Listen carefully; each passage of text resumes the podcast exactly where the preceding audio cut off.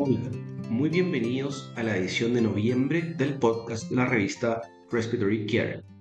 Mi nombre es Felipe Damiani, profesor asistente de la Universidad Católica de Chile.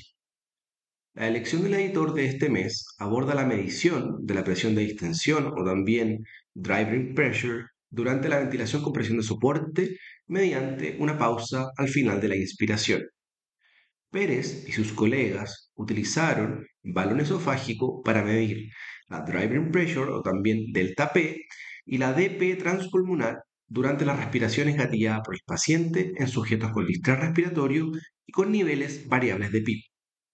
Encontraron una asociación entre la delta P y la DP transpulmonar que con un delta P mayor a 15 centímetros de agua como el mejor umbral para detectar un driving pressure transpulmonar mayor o igual a 12 centímetros de agua. Sugieren que la driving pressure, utilizando una pausa al final de la inspiración, podría detectar una DP transpulmonar excesiva. Sen y Cortés Puentes proporcionan una editorial adjunta señalando que, en base a trabajos anteriores, se ha demostrado que la relación DP sobre DP transpulmonar, determinada a partir de presiones de la vía aérea, es aproximadamente 0,8 en pacientes con enfermedad pulmonar bilateral. También señalan que los cambios en la distensibilidad de la pared abdominal y de la pared torácica pueden alterar significativamente esta relación. Finalmente, afirman que estas presiones no pueden rastrear la ventilación regional o el estrés pulmonar a nivel focal durante la transición desde la ventilación mecánica controlada a la ventilación espontánea. Además, instan a tener precaución al confiar en las mediciones de presión de las vías aéreas respiratorias en este tipo de circunstancias. Gen y otros informan los hallazgos de una encuesta en línea realizada en dos campus universitarios sobre el uso de sistemas electrónicos de administración de nicotina durante la pandemia COVID-19. Una universidad de Estados Unidos y una universidad de Alemania fueron incluidos. Aproximadamente un tercio de los encuestados utilizaba estos sistemas electrónicos de administración de nicotina y la mayoría informó un mayor uso durante la pandemia. El alivio del estrés y la adicción fueron las razones más comunes para aumentar el uso de estos sistemas. Sugieren que el uso de estos sistemas electrónicos produce adicción a la nicotina y que el asesoramiento sobre salud mental podría ayudar a reducir el uso de estos. Goodfellow opina que el vapeo, si bien se anuncia como un método potencial para reducir, el consumo de cigarrillos, a menudo se utiliza además o por sobre el hábito de fumar tradicional.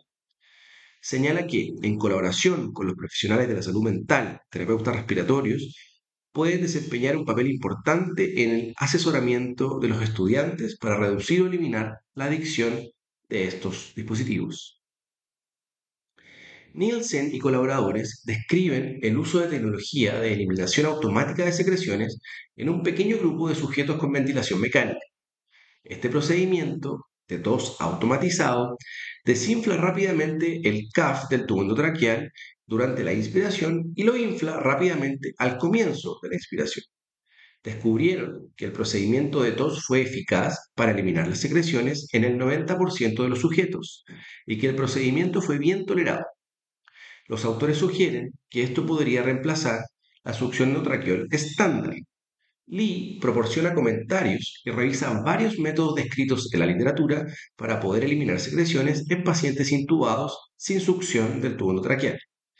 Ella explica que la succión superficial del tubo endotraqueal es bien tolerada, pero si bien estas maniobras de tos son prometedoras, se necesitan mayores estudios en sujetos humanos.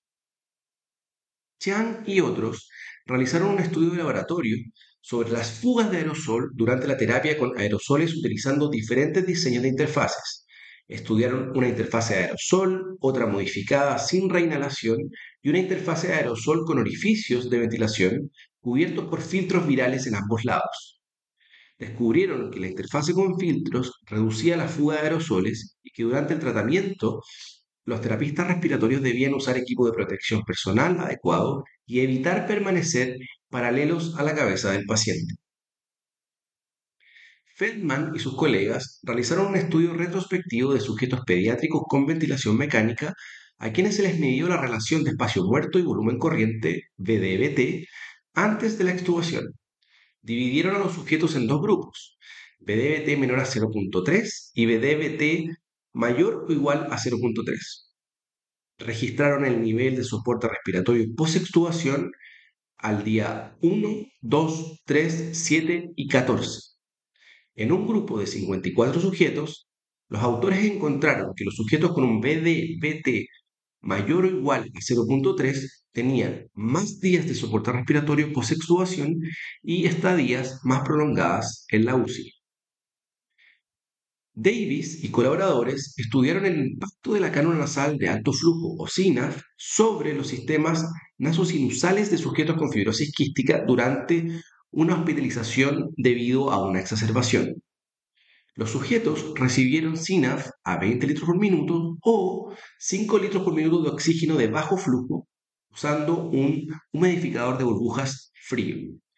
No hubo diferencias en los trastornos del sueño entre los grupos pero los síntomas nasosinusales solo mejoraron en los sujetos que recibieron SINAF. Cushen y colegas estudiaron un pequeño grupo de sujetos con exacerbaciones de EPOC, comparando el broncodilatador administrado por un nebulizador JET versus un nebulizador de malla vibratoria o también conocido MESH. Se realizaron espirometría, pletismografía corporal y oscilometría de impulso y se registraron puntuaciones de la disnea de Borg antes del broncodilatador y una hora después del uso de estos. Ambos grupos mostraron cambios similares en los volúmenes y capacidades pulmonares. La puntuación de Borg se redujo en el grupo que usó nebulización MESH. Matrix y otros realizaron un análisis de cohorte prospectivo de sujetos pediátricos y adultos jóvenes seguidos en una clínica especializada en asma con medicación con corticoides inhalados y se encontró que tenían una persistencia deficiente en la recarga de, de este tipo de corticoides. Esta cohorte recibió una llamada telefónica de seguimiento de 5 a 8 semanas después de la visita clínica el outcome primario fue la persistencia del reabastecimiento con respecto al tratamiento con corticoides inhalados. Informaron que la comunicación telefónica después de las visitas a la clínica ambulatoria por asma tuvo beneficios a corto plazo en la persistencia del reabastecimiento de corticoides inhalados. Klein y colaboradores estudiaron la diferencia mínimamente importante de la prueba de caminata de 20 metros y 6 minutos en sujetos con EPOC Evaluaron la función pulmonar, las actividades de la vida diaria, la capacidad funcional del test, la disnea, el estado de salud, la calidad de vida y las limitaciones en la actividad de la vida diaria. El resultado primario fue la distancia recorrida en el test de marcha de minutos y descubrieron que este test respondía a la rehabilitación pulmonar con una mejora promedio de 39 metros y que la diferencia mínimamente importante era de 20 metros. Rotier y sus colegas realizaron un estudio cruzado, doble ciego, aleatorizado y controlado en 10 sujetos sanos con hipoxemia inducida durante la respiración espontánea con soporte de oxígeno, CPAP 5 centímetros de agua y ventilación no invasiva con presiones de 7 y 3 centímetros de agua. En orden aleatorio, se introdujeron tres desafíos hipóxicos dinámicos de 5 minutos, FIO de 0.08, 0.11 y 0.14.